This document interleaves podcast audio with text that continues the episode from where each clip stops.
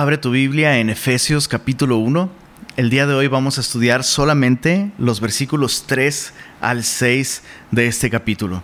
Mientras abres tu Biblia y vas para allá, te platico. Eh, esta sección de apertura es realmente es el momento en el que Pablo realmente comienza a decirle algo a los efesios.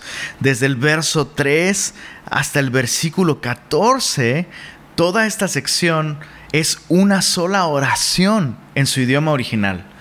En nuestra traducción alcanzamos a ver eh, eh, la unidad de pensamiento, pero en su idioma original es una joya, es, magistral, es sublime, es glorioso y esta, esta oración desde el verso 3 hasta el verso 14, esta sola sentencia, em, nos deja ver de un modo muy claro que Pablo está irrumpiendo en alabanza, en adoración, eh, es una explosión de júbilo eh, al considerar las enormes bendiciones que Dios nos ha dado en Cristo Jesús. E, esta sección es pues una sección Em, hermosa, sublime, gloriosa, llena de gozo, llena de júbilo y que merece nuestra atención y nuestro estudio minucioso, pausado y cuidadoso.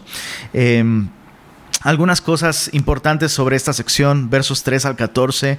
Em, el comentarista bíblico B.F. Westcott dijo, es un salmo de alabanza por la redención y la consumación de todo lo creado, realizado en Cristo a través del Espíritu, de acuerdo al eterno propósito de Dios. Un salmo de alabanza.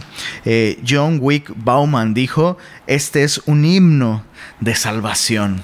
Y cuando uno lo lee con cuidado, vaya que sí, eh, uno no puede, no puede evitar fascinarse, asombrarse e incluso unirse a Pablo en este tono de festejo, de celebración a, este Dios bueno y bondadoso que nos ha bendecido en Cristo.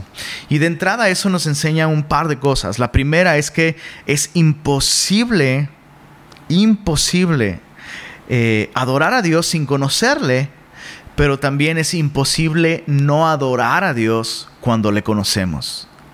Piénsalo, piénsalo de esta manera. Pablo Pablo comienza a hablar acerca de este Dios tan bueno que nos ha dado toda esta gracia y todas estas riquezas de su gracia en Cristo. Y Pablo no puede evitar estallar en una alabanza y una adoración casi, casi sin tomar aire desde el verso 13 hasta el verso 14. A Pablo no le faltan razones, motivos, expresiones para adorar a este Dios que ha sido tan bueno con él. Y lo, asombroso, recordemos el contexto de esta carta, lo asombroso es que Pablo no está escribiendo esto desde la comodidad de la playa, en unas vacaciones, no. Pablo está en la cárcel. Y en la cárcel, Pablo estalla con esta expresión de auténtico y sincero gozo al considerar a este Dios tan bueno. A toda esta sección, desde los versos 3 al 14, podríamos eh, darle alguno de estos dos títulos. Estuve pensando esta semana. El primer título con el que eh, se me ocurrió darle un nombre a esta sección es Las bendiciones de la salvación. Pero un estudio más minucioso de esta sección me llevó a un cambio de enfoque. Déjame sugerirte este segundo título. Ya no las bendiciones de la salvación, sino el Dios de toda bendición. Por supuesto, esta sección nos muestra las bendiciones que este Dios nos da. Pero si uno estudia con cuidado y con atención esta porción, uno se da cuenta que el tema principal no es las bendiciones que uno recibe, sino la persona de quien proceden, el Dios de quien proceden estas bendiciones. ¿Y sabes qué? Creo que eso es lo que nosotros como cristianos debemos aprender a hacer. Muchas veces como cristianos estamos más enfocados en las bendiciones de Dios que en el Dios de las bendiciones. Y, tienes a cristianos así como casa recompensas que, su vida, su propósito, lo que los impulsa, su meta es recibir bendiciones de Dios. Pero eh, eh, en, todo su estilo de vida no hay una relación con Dios. Y por eso es que este enfoque a mí, a mí me ayuda, me corrige, ¿sabes? Porque muchas veces busco ser bendecido por Dios, pero no busco al Dios de toda bendición. Y, Pablo nos, nos, enseña aquí que nuestro enfoque debe, debe estar en conocer al Dios de toda bendición. Hay una abismal diferencia entre buscar las bendiciones de Dios a buscar al Dios de toda bendición. Entonces, yo quiero proponerte esto, Semilla Monterrey. Durante las próximas tres semanas vamos a estudiar toda esta sección. Y te voy a dar algunas herramientas que te pueden ayudar a sacarle el mayor provecho durante estas tres semanas. Yo estoy muy emocionado porque creo que durante estas tres semanas Dios, el Dios de toda bendición, quiere revelarse a todos nosotros de un modo especial. Creo que después de esas tres semanas eh, Dios desea que tú y yo le conozcamos de un modo más profundo y más claro y más real. Así que algunas herramientas para estudiar esta sección. Eh, lo primero que quiero que observes es el carácter trinitario de toda esta sección. Vemos en los versos 3 al 6, que es lo que vamos a estudiar el día de hoy, la obra del Padre o las bendiciones del Padre versos 3 al 6. En los versos 7 al 12, que estudiaremos la próxima semana, veremos la obra del Hijo o las bendiciones del Hijo. Y en los versos 13 y 14, que estudiaremos dentro de tres semanas, si Dios lo permite, estudiaremos la obra del Espíritu. Entonces, observa cómo la Trinidad, la deidad completa, es esta comunidad que llamamos Trinidad, Dios en tres personas, está completa y totalmente involucrada en la salvación. La salvación es una obra enteramente de Dios. Y Dios el Padre, versos 3 al 6, Dios el Hijo, versos 7 al 12, Dios el Espíritu Santo, versos 13 y 14 de Efesios 1, tienen un papel importante, activo en, la redención, en la salvación, en la obra de gracia. Entonces vamos a dividir así esta sección y, mientras estudiamos esta sección durante estas tres semanas, medita en, estos, en estas tres personas que son Dios y cómo nos relacionamos con ellas. Eh, la segunda cosa que, quisiera que, observaras sobre esta sección es eh, el enfoque eterno de la creación. A veces pensamos que, perdón, de la salvación, dije de la creación, ¿verdad? Creo. No, el enfoque eterno de la salvación. Eh, observa cómo los versos 3 al 6 tienen un enfoque en el pasado, en lo que ya fue. Versos 7 al 12 tienen un enfoque en el presente, lo que tenemos. Tenemos redención por su sangre. Y en, en los versos 13 y 14, el enfoque está en el futuro. Entonces, otra vez, ¿en qué punto se encuentra el creyente? ¿Realmente fuimos salvos en el pasado cuando Dios nos escogió desde antes de la fundación del mundo? Pues en lo que respecta al Padre, sí. En lo que respecta al Hijo, nuestra salvación realmente fue posible en el momento en el que Él dijo consumado es pagado por completo. Pero en lo que respecta al Espíritu Santo, la salvación fue activa, presente en nosotros, en nuestra vida, cuando Él vino a morar en nosotros y nos hizo nacer de nuevo. Entonces, eh, soy salvo desde el pasado, soy salvo en el presente o seré salvo en el futuro? La respuesta sería sí. es de esas cosas que uno no alcanza a comprender por completo, pero que la Biblia las enseña, aun cuando hay una tensión entre todas estas cosas. Eh, una clave más para estudiar esta sección y sacarle el máximo provecho, observa el propósito, el propósito con el cual este Dios de toda bendición nos ha buscado, nos ha escogido, nos ha alcanzado, nos ha asegurado con su Espíritu Santo y nos ha dado las riquezas de su gracia. El propósito es la alabanza de la gloria de su gracia. Esta frase a manera de coro se repite tres veces a lo largo de todo este poema de salvación. Verso 6, para alabanza de la gloria de su gracia con la cual nos hizo aceptos en el amado. Verso 12, a fin de que seamos para alabanza de su gloria. Nosotros los que esperábamos primeramente en Cristo. Verso 14, hasta la redención de la posesión adquirida para alabanza de su gloria. Suficiente introducción para solamente esta sección. Vamos a orar y vamos a leer los versos 3 al 6 y vamos a poner este tiempo en manos del Señor. Dice así, Efesios 1, versos 3 al 6. Recuerda que estamos viendo en esta sección las bendiciones de Dios el Padre.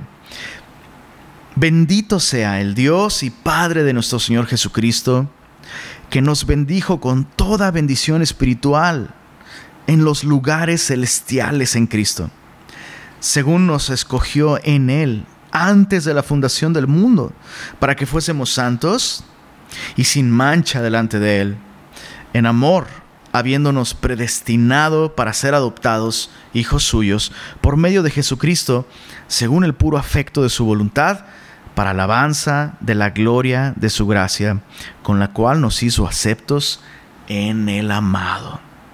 Padre Celestial, te damos gracias por esta carta maravillosa que has dejado para nuestra instrucción, para nuestro consejo, pero sobre todo para nuestra bendición.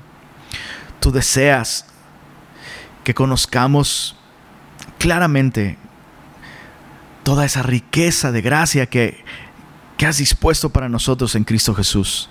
Y te pedimos, Señor, que mientras estudiamos, abras nuestros ojos para ver con claridad las maravillas de tu verdad. Y pedimos esto en el nombre de Jesús. Amén. Vaya que esa sección es una sección muy bella. Eh, nos habla justamente de esto, de, esta toda bendición espiritual que es nuestra por la fe en Jesucristo. Y lo, interesante es que aunque el texto dice que hemos recibido toda bendición espiritual, muchas veces nuestra vida no refleja esa, em, esa riqueza espiritual. Muchas veces nuestra vida no refleja que Dios nos ha dado absolutamente todo lo que necesitamos para esta vida de piedad. Y es lamentable cuando eso sucede. Meditaba en, un, caso muy particular de, un personaje muy interesante, eh, y estoy hablando de la señora Henrietta Green conocida como Hetty Green o su apodo, su apodo nada, nada bonito, la bruja de Wall Street. Y hay dos cosas muy interesantes sobre esta mujer. Fue la mujer más rica de los Estados Unidos en, su tiempo, con una fortuna evaluada en alrededor de 100 millones de dólares. Y a la par fue incluida Hetty Green fue incluida en el libro de récords Guinness como la mujer más tacaña del mundo. Entonces, ahí tienes. La mujer más rica del mundo en su momento. Perdón, la mujer más rica de Norteamérica en su momento. Y en su momento también la mujer más tacaña del, mundo, llegando al libro de récords Guinness. Eh, y la historia nos deja, nos deja ver algunos detalles de eh, el nivel de tacañismo al que llegó. Y todas estas cosas le valieron el, el apodo de la bruja de Wall Street. Se divorció de su esposo cuando su esposo se declaró en bancarrota para proteger sus, sus propias inversiones. Eh, obteniendo su fortuna del sector inmobiliario, decidió vivir en pequeñas habitaciones de hoteles de poca mota para pagar menos impuestos. Usaba el mismo vestido para no gastar en ropa. Y no, y escucha esto. Solo lavaba la parte del vestido que tocaba con el suelo para ahorrar agua y jabón. Comía avena fría para no gastar en combustible, en calentarla y es, esta es como la peor de las historias sobre su, su tacañismo. Su hijo Edward se lastimó la rodilla. Y Harry Green, buscando que recibiera atención médica gratuita, ningún hospital gratuito la atendía porque la conocían. O sea, usted tiene dinero, Usted puede pagar la atención médica y no debería quitarle esos recursos a gente que verdaderamente lo necesita. Entonces, esta mujer, em, al no encontrar un hospital gratuito que lo atendiera, ella misma atendió a su hijo, lo cual ocasionó que con el paso del tiempo la pierna se le gangrenara y tuvieran que amputarle, que amputarle la, la pierna por gangrena. Esa es nada más y nada menos que la historia de Harry Green, pero esa podría ser la historia de muchos cristianos espiritualmente hablando. ningún cristiano debería vivir espiritualmente así como esta señora, teniéndolo todo, pero no disfrutando de las riquezas que posee. Nosotros como cristianos lo tenemos todo en Cristo, pero me temo que vivimos como Henrietta Green, no solo siendo miserables nosotros, no teniendo motivos para ser miserables, porque lo tenemos todo en Cristo, pero además haciendo miserables a aquellos que viven cerca de nosotros, alrededor de nosotros. No es la voluntad de Dios que vivamos en esta miseria espiritual. Dios nos ha dado todo en Cristo. La Biblia nos dice en 2 Corintios 8, 9, dice, porque ya conocéis la gracia de nuestro Señor Jesucristo, que por amor a vosotros se hizo pobre, para que vosotros con su pobreza fueseis enriquecidos. Efesios 1, verso, verso 18 nos dice Pablo que Él ora para que Dios alumbre los ojos de nuestro entendimiento para que sepáis cuál es la esperanza a que los ha llamado y cuáles las riquezas de la gloria de su herencia en los santos. Entonces, no es la voluntad de Dios que nosotros vivamos en miseria y en pobreza espiritual. Y por eso es que Pablo comienza dándonos este balance, este estado de cuenta. Eh, se nos mencionan las bendiciones de Dios el Padre aquí. Pero quiero que observes lo, primero. En el verso 3 dice, bendito sea el Dios y Padre de nuestro Señor Jesucristo, que nos bendijo con toda bendición espiritual en los lugares celestiales en Cristo. Quiero que subrayes nos bendijo y quiero que subrayes toda bendición espiritual y quiero que subrayes en Cristo. Esas, esas tres son ideas claves en este, en este versículo. Lo primero que quiero que observes es el carácter bondadoso, la naturaleza generosa de nuestro Dios. A veces tenemos un concepto equivocado de que Dios estaba enojado y Jesús tuvo que venir a calmarlo, ¿no? No es así. La Biblia desde el principio nos muestra a un Dios que ama bendecir, que ama proveer, que ama suplir a su creación. De hecho, eh, yo pienso que Pablo tiene, muy probablemente tiene el Génesis en su mente.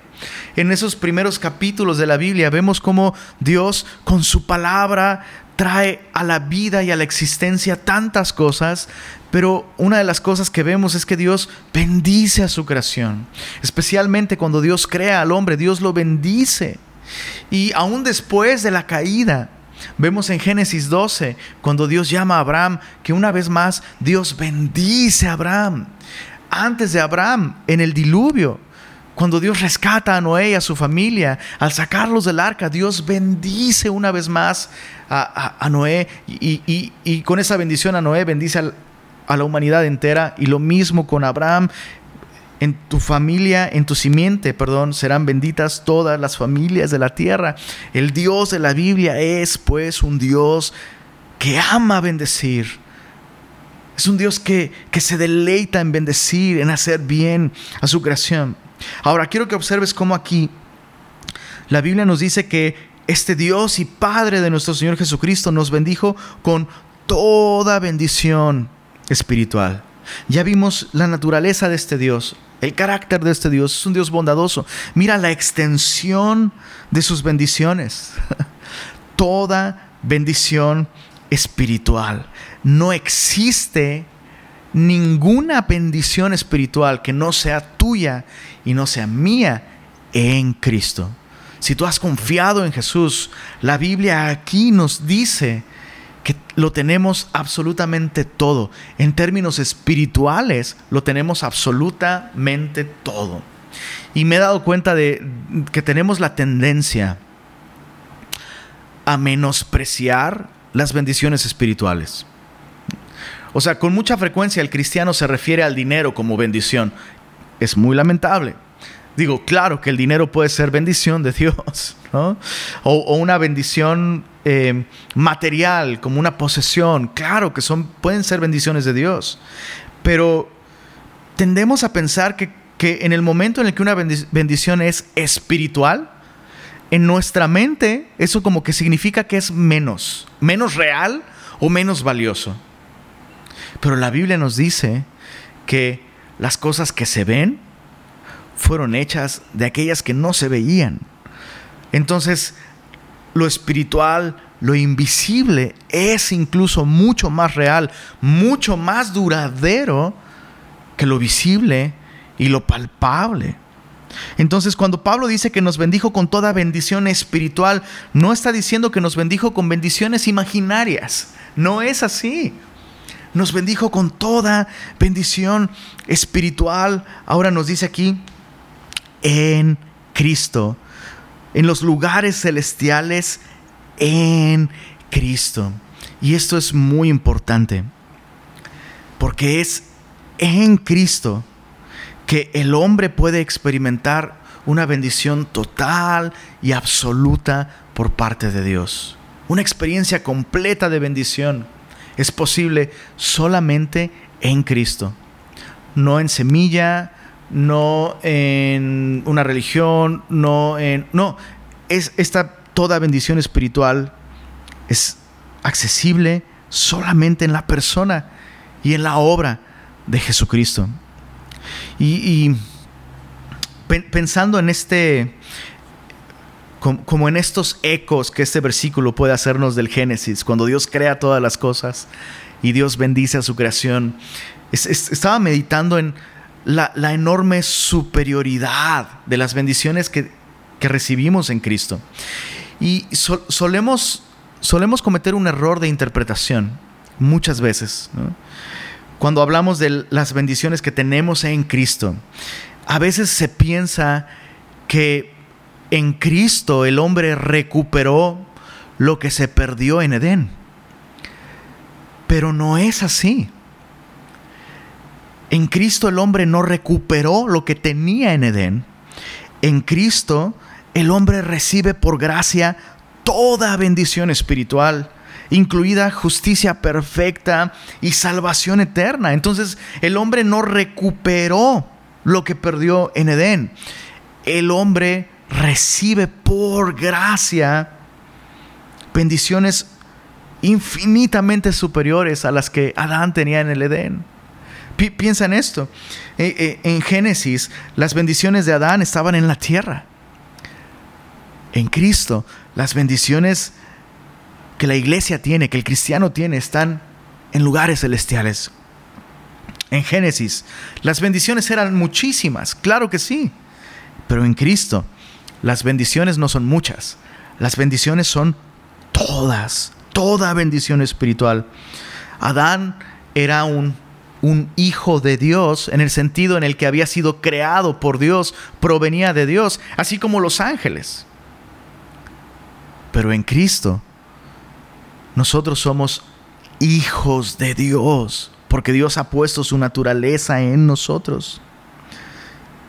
En Génesis las bendiciones, aunque había bendiciones espirituales, no, no eran principalmente espirituales.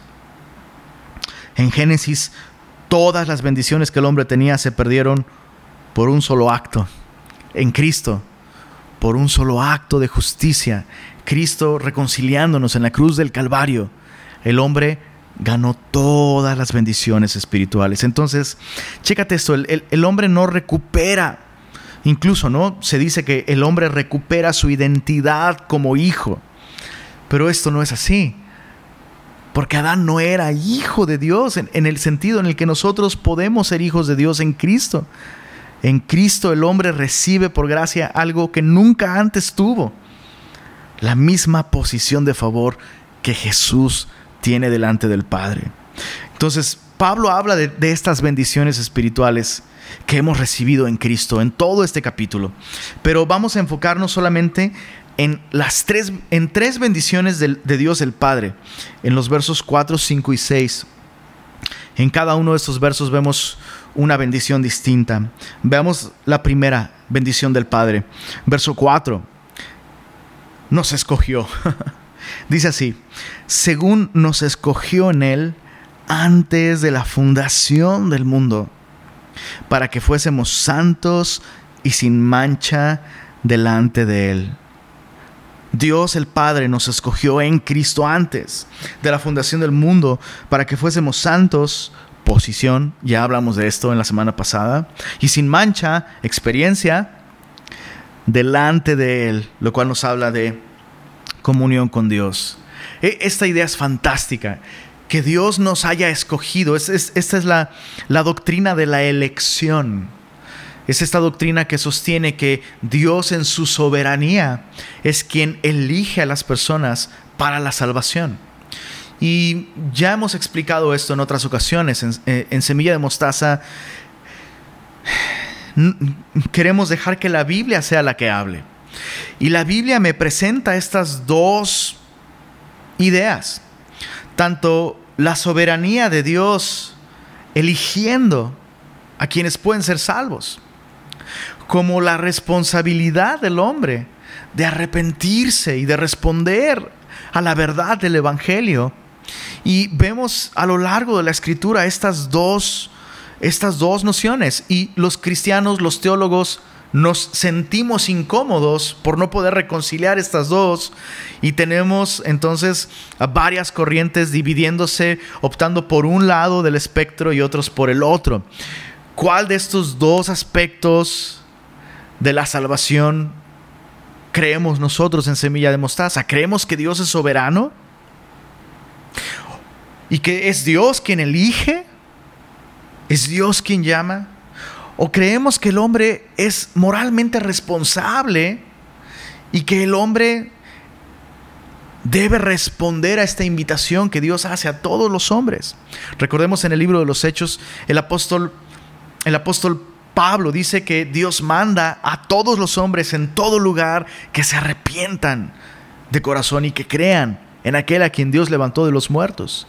Recordemos la enseñanza de los evangelios y la predicación de Jesucristo.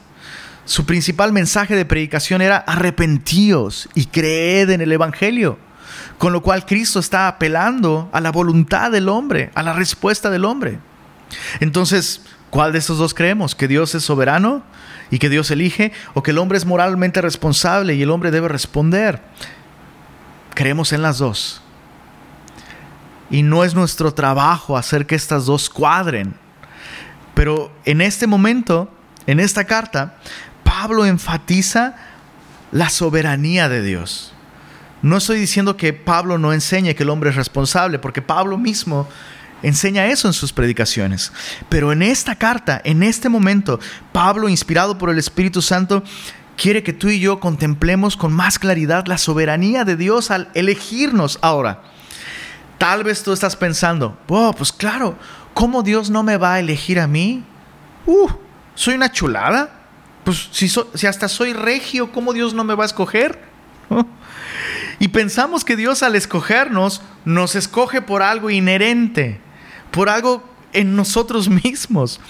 Pero la Biblia nos enseña, preciosos, semillosos, regios, y todos aquellos que nos escuchan que no son regios, la Biblia nos enseña que Dios nos escogió en Cristo. Dios no nos escogió en nosotros mismos. En Primera de Corintios capítulo 1, Primera de Corintios capítulo 1, Pablo lo dice de un modo más clarito. Dice así: Si tú crees que Dios te ha escogido en Cristo y estás convencido de que Dios te ha escogido en Cristo, tienes que saber por qué te escogió en Cristo. Mira, 1 Corintios 1, verso 26 dice así, pues mirad, hermanos, vuestra vocación, que no sois muchos sabios según la carne, ni muchos poderosos, ni muchos nobles me encanta que Pablo dice, sí hay algunos, pero son la excepción. son la excepción, no son la regla. No, son muchos sabios según la carne. No son muchos poderosos, ni muchos nobles. Y es, es, raro cómo, cómo últimamente de pronto hay esta tendencia a, a que los cristianos se gloríen de su capacidad de entender y razonar cosas. Como si Dios nos escogiera como, como, como, si, como si nosotros fuéramos cristianos, porque, claro, yo soy cristiano porque soy súper, súper, súper, súper inteligente y eh, usando mi razón y mi intelecto superior, pude descifrar, analicé las evidencias del cristianismo y gracias a mi superioridad intelectual, pues claro que lo, lo más lo más lógico era creer en el Evangelio. Entonces yo vine a Cristo como un resultado de mi gran poder intelectual. Porque soy súper inteligente y súper letrado y súper... Pues claro, yo entendí todas las señales que Dios mandó y, y no es así. No es así. Sabes, si tú y yo estamos en Cristo, es a pesar a pesar de que tú y yo no somos sabios según la carne, no somos poderosos, no somos nobles, sino que, verso 27, lo necio del mundo escogió Dios para avergonzar a los sabios. Lo débil del mundo escogió Dios para avergonzar a lo fuerte y lo vil del mundo. Y lo menospreciado escogió Dios. Y lo que lo que no es, ya de plano Pablo dice, lo que no tiene ni nombre, hijo para deshacer lo que es a fin de que nadie se jacte en su presencia. Entonces, ojo, mi querido hermano en Cristo,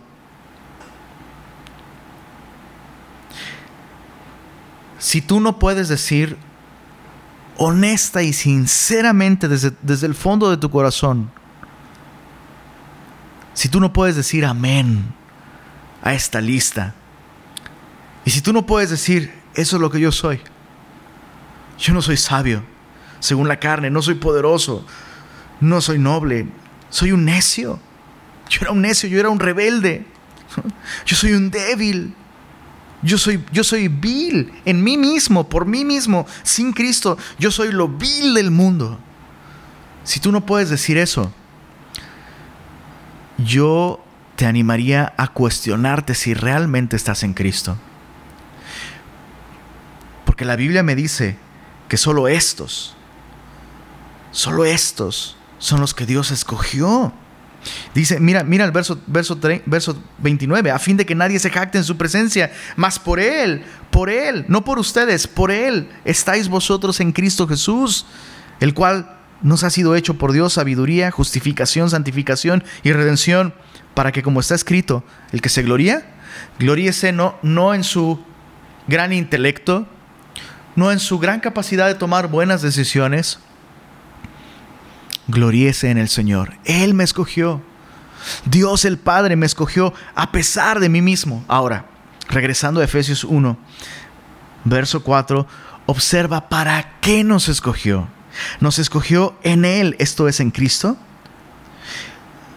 antes de la fundación del mundo, antes de que tú tuvieras una medalla, un logro, lo que sea, antes de todo eso para que fuésemos santos y sin mancha delante de Él. Ya hemos explicado que la palabra santo significa apartado y que nos habla de una posición. Hay un aspecto de la santidad que también es una experiencia diaria. A esta la llamamos santificación. Pero aquí Pablo no está hablando de la santificación, sino está hablando de esta posición para que fuésemos santos.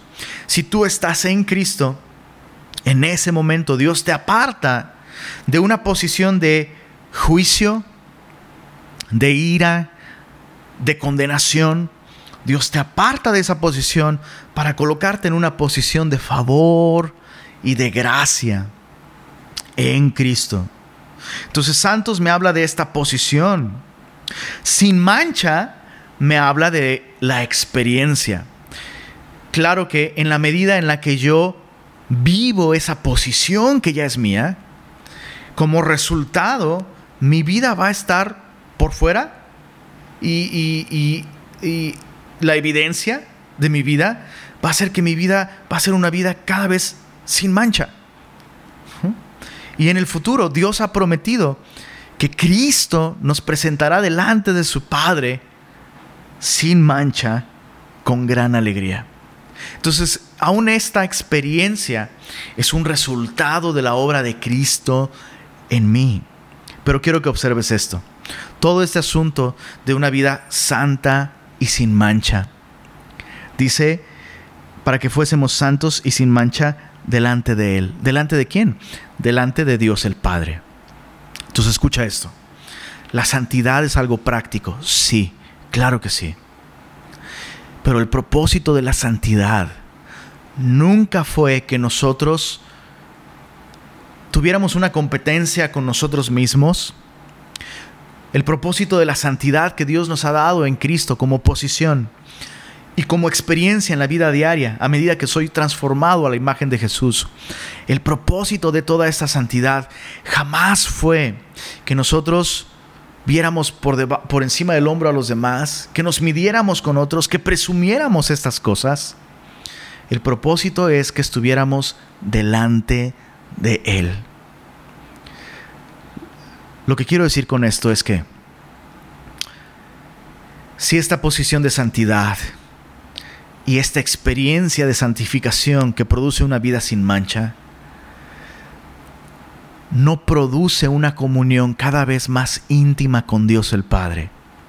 Lo que tenemos es simplemente moralidad. Lo que tenemos simplemente es, es una actitud moral, pero no tenemos vida espiritual. Porque esta posición y esta experiencia de santificación tiene como propósito que vivamos delante de Él, delante de Dios el Padre.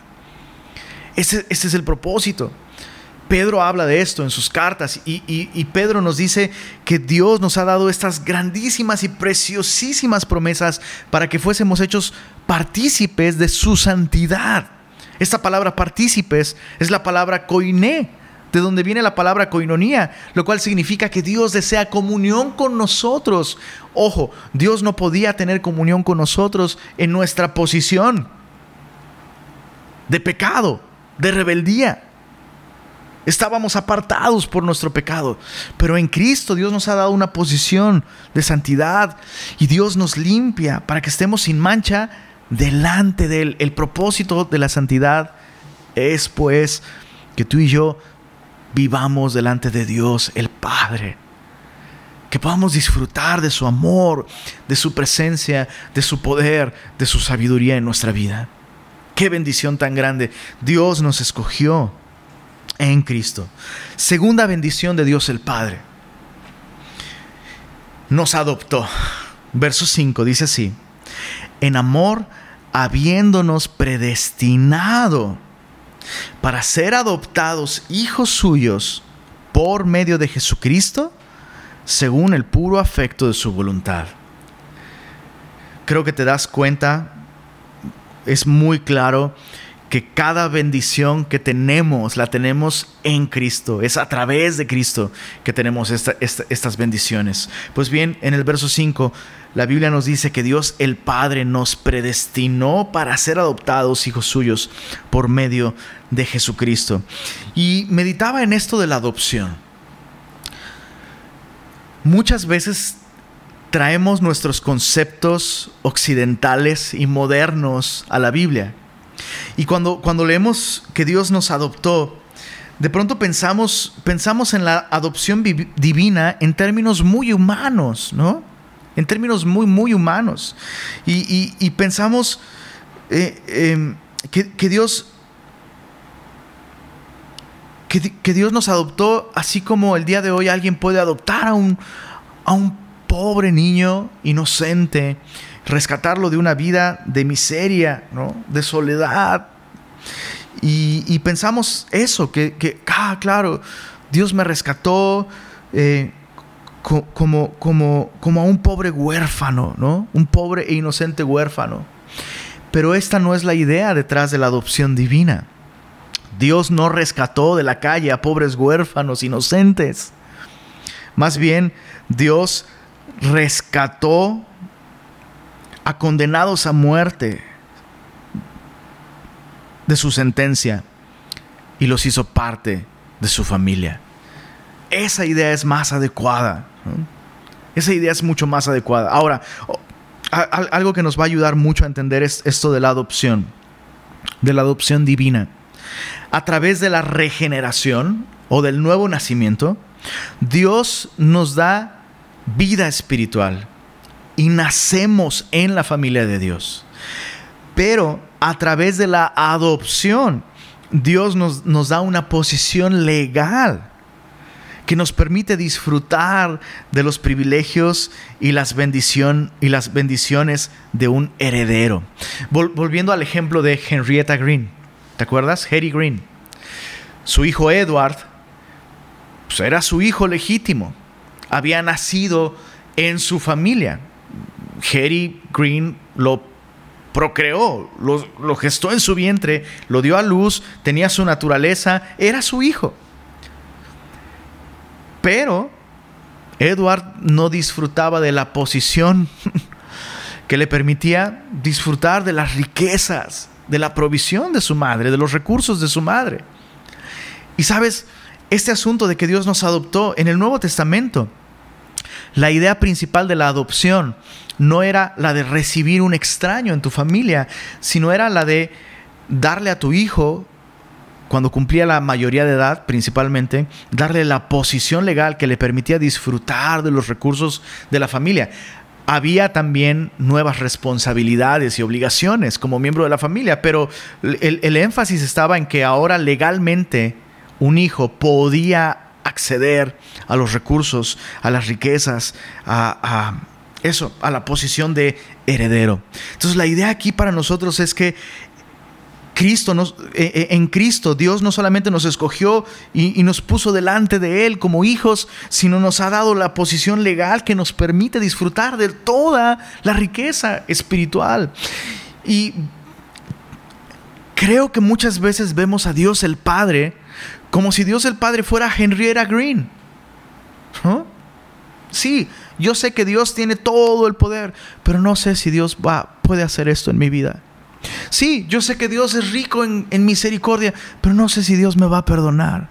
Sí, yo sé que Dios puede darme una vida completamente nueva y transformarme y, avivarme espiritualmente, pero no sé si Él quiera. Y pensamos en Dios como si Dios fuera este rico tacaño, cuando no es así. En este solo versículo, en el verso 5, Pablo nos deja ver que si estás en Cristo, si estamos en Cristo, automáticamente, porque Dios nos predestinó para esto, por el puro afecto de su voluntad, porque le plació, Dios nos da acceso a toda la riqueza espiritual.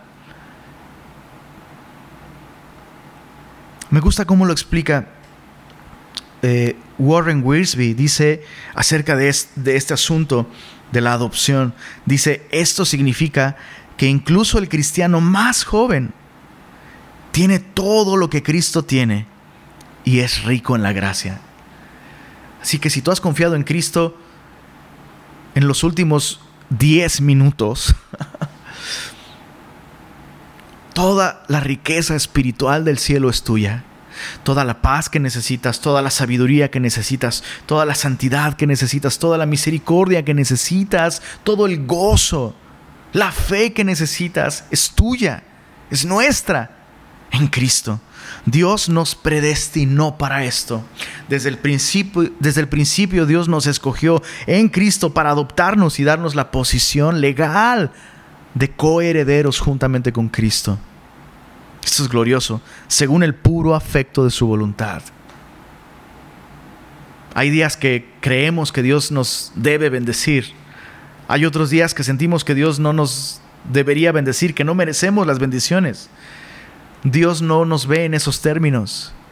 Dios nos predestinó para esto según el puro afecto de su voluntad. En otras palabras, le dio la gana. no más porque quiso. Dios tiene buena voluntad para con nosotros en Cristo. Dejemos de pensar en Dios como este Padre abundantemente rico, pero tacaño, al que casi casi tenemos que convencer para que nos bendiga. No es así. Dios nos predestinó para esto. Tercera bendición. Verso 6.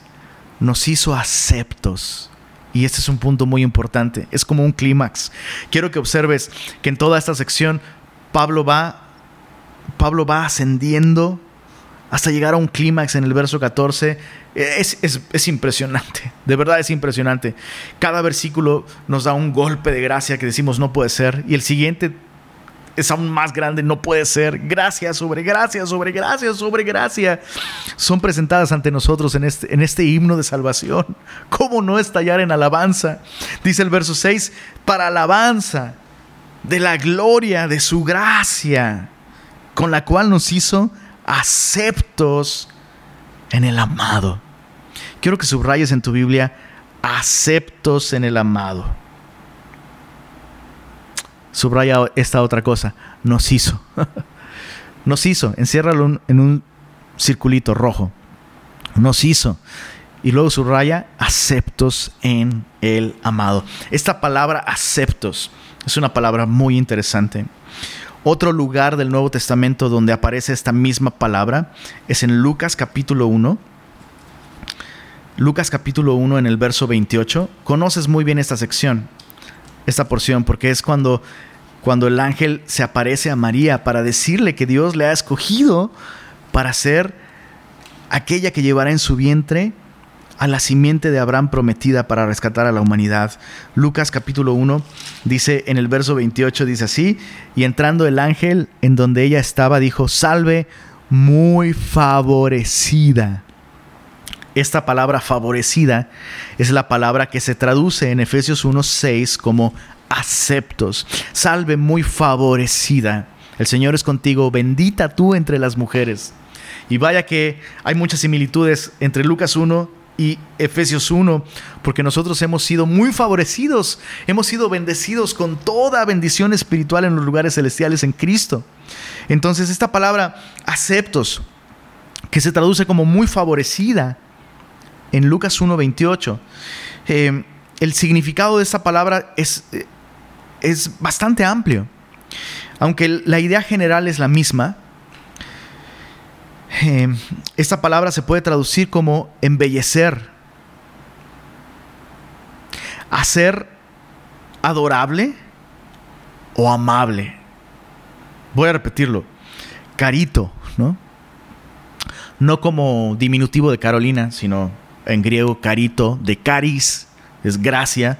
Carito significa engraciado, ¿no? Agraciado. Alguien que ha sido embellecido, o que ha sido, eh, o, dice, hacer, hacer a una persona amable o adorable. Y volviendo a la idea de, de, eh, de María, ¿no? Muy favorecida. Significa que Dios le ha dotado de cosas que la han hecho favorecida o favorable ante los ojos de Dios. Y, la, idea, la idea aquí es muy clara. Lo que, lo que a mí me, me dejó pensando muchísimo fue que Dios nos hizo aceptos. No éramos aceptos. Nos hizo aceptos en el amado. Y pensaba en cómo a veces tenemos estas frases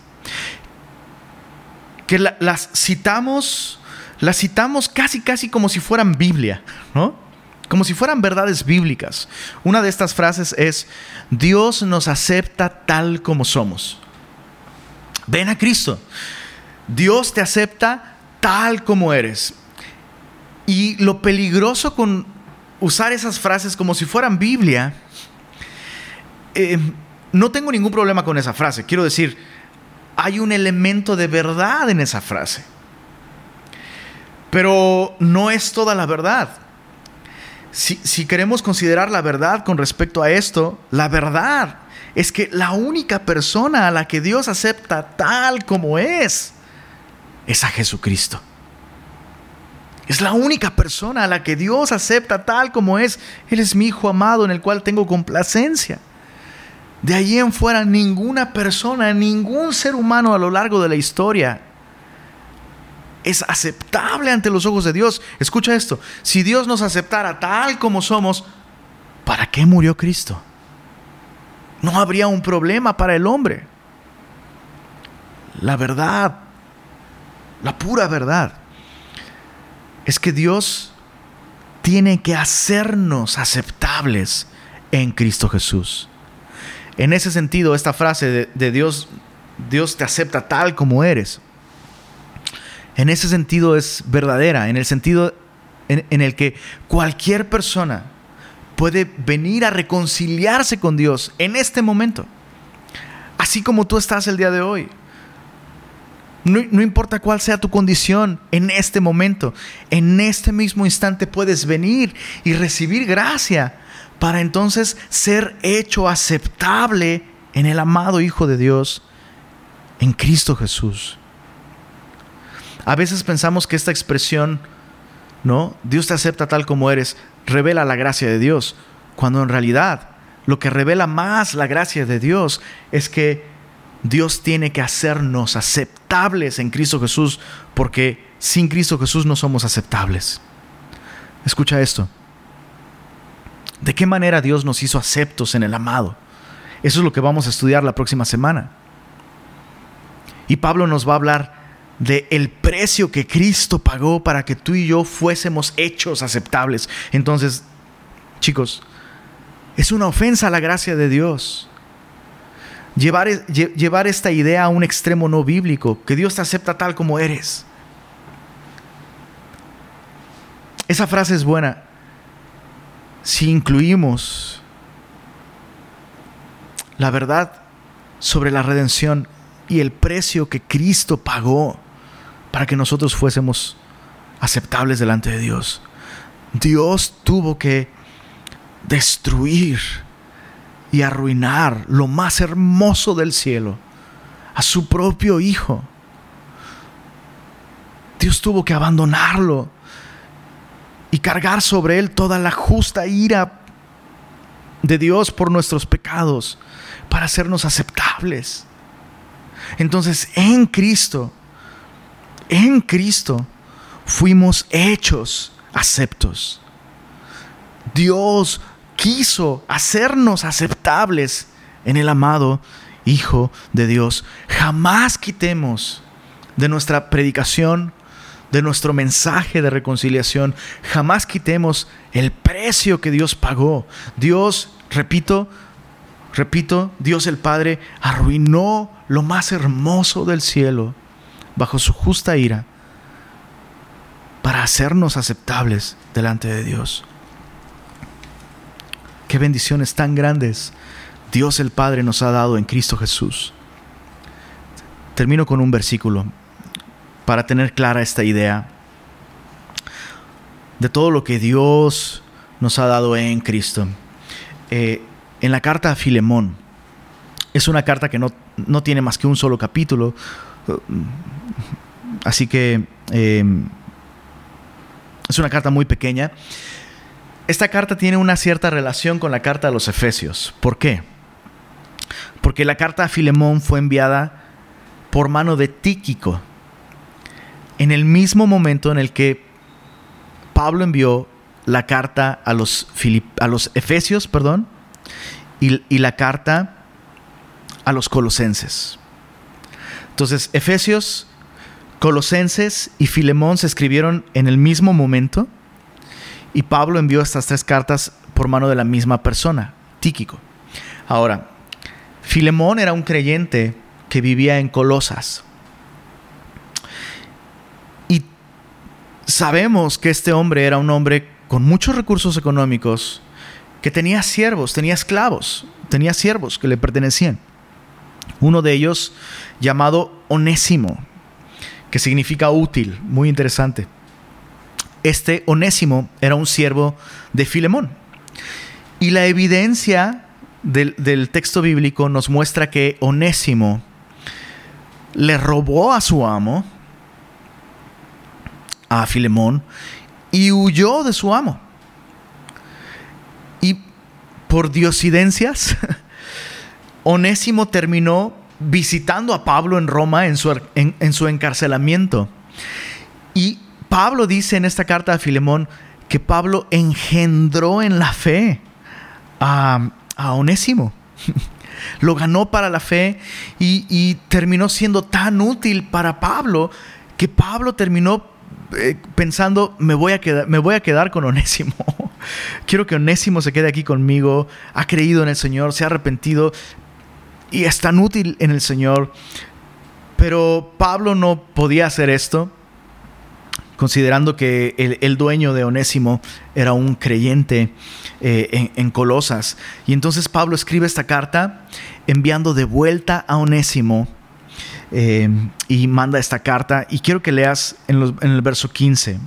Dice, desde el verso 13, eh, Filemón 1.13, dice, yo quisiera retenerle conmigo, a Onésimo, para que en lugar tuyo me sirviese en mis prisiones por el Evangelio.